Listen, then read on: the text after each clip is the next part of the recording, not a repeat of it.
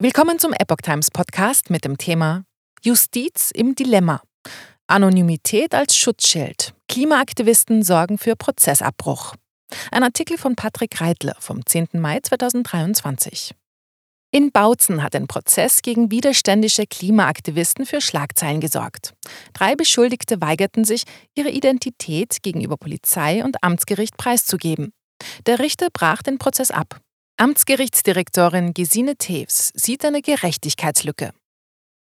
Die werden ja mit Samthandschuhen angefasst. Diesen Vorwurf hört man häufig von Menschen, die die Straßenprotestaktionen der Klimakleber kritisch betrachten. Und in der Tat bemühen sich Polizisten, die Hände der Angehörigen der letzten Generation und ähnlicher Gruppen möglichst schonend vom Asphalt zu lösen, behutsam von der Straße zu tragen und auch sonst anständig zu behandeln. Das gilt auch für Protestaktionen im Wald. All das sollte in einem Rechtsstaat auch der Normalfall sein. Was aber, wenn ein Gericht gar nicht weiß, wer da auf der Anklagebank sitzt? Ein aktueller Fall aus dem sächsischen Bautzen gibt zu denken, denn dort ließ der Richter einen Prozess schon kurz nach Eröffnung des Verfahrens abbrechen, weil die mutmaßlichen Straftäter sich weigerten, ihre Identität preiszugeben. Die Anklage wurde nicht verlesen, ein Urteil nicht gefällt. Widerstand gegen Kiestagebau. Wie unter anderem die Zeitung Junge Freiheit berichtet, sollten sich drei Beschuldigte wegen Widerstands gegen Vollstreckungsbeamte vor dem Amtsgericht Bautzen verantworten. Sie sollen sich gewehrt haben, als rund 1000 Polizisten am 15. Februar 2023 einen Teil des Heidebogenwaldes in der Lausnitzer Heide bei Ottendorf-Okrilla im Landkreis Bautzen räumten, damit das örtliche Kieswerk Rohstoffe fördern konnte.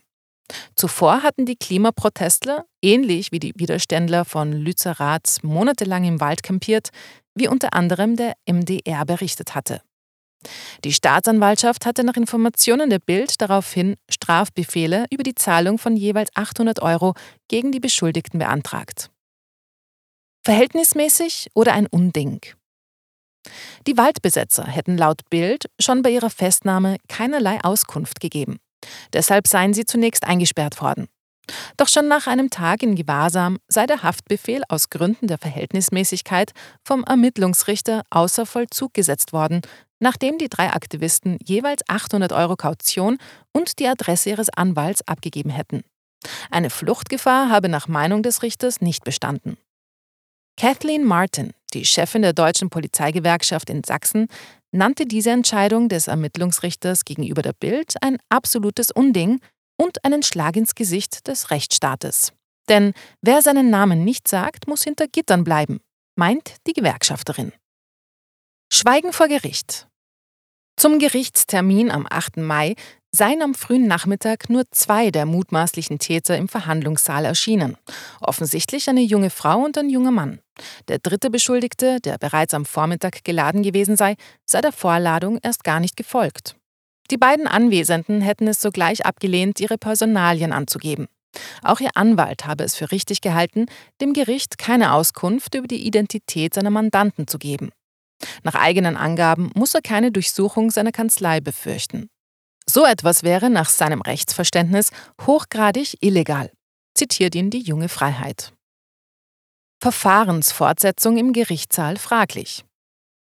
Nach der gescheiterten Personalienabfrage habe der Richter entschieden, die Angeklagten als unbekannte Personen und mit Nummern anzusprechen. Schließlich habe er die Sitzung abgebrochen. Nun solle die Polizei ihr Glück versuchen, die Identität und die Wohnsitze der Aussageverweigerer herauszufinden.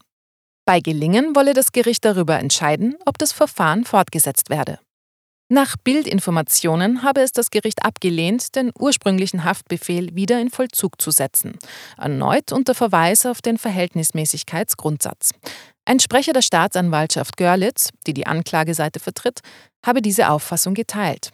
Auch die Gerichtssprecherin, Amtsgerichtsdirektorin Gesine Tews, habe bestätigt, es darf niemand länger in Haft sitzen, wie das zu erwartende Strafmaß wäre.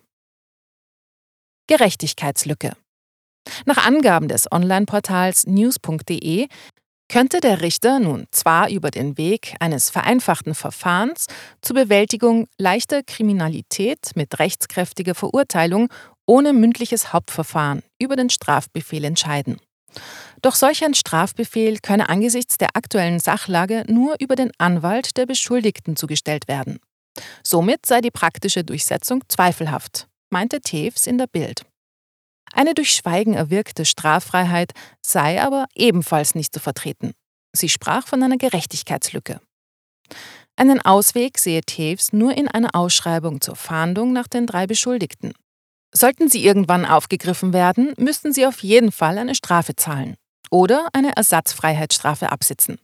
Nach Informationen der Bild ist es strittig, ob die erbrachte Kaution automatisch zur Begleichung der Strafe einbehalten werden dürfe.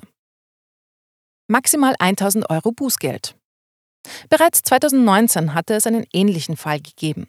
Damals ging es um eine junge Klimaaktivistin, die nach ihrer Festnahme im Hambacher Forst ihren Namen gegenüber Polizei und Gericht geheim gehalten hatte. Die als Eule bekannte Frau solle versucht haben, einer Polizistin ins Gesicht zu treten. Sie wurde trotz Anonymität zu neun Monaten Jugendhaft verurteilt, verließ das Gefängnis aber bereits nach knapp einem halben Jahr unter Wahrung ihrer Anonymität, wie die Rheinische Post seinerzeit berichtete.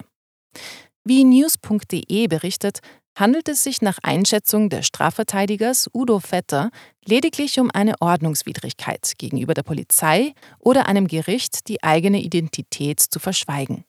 Das Bußgeld sei in solchen Fällen auf 1000 Euro beschränkt.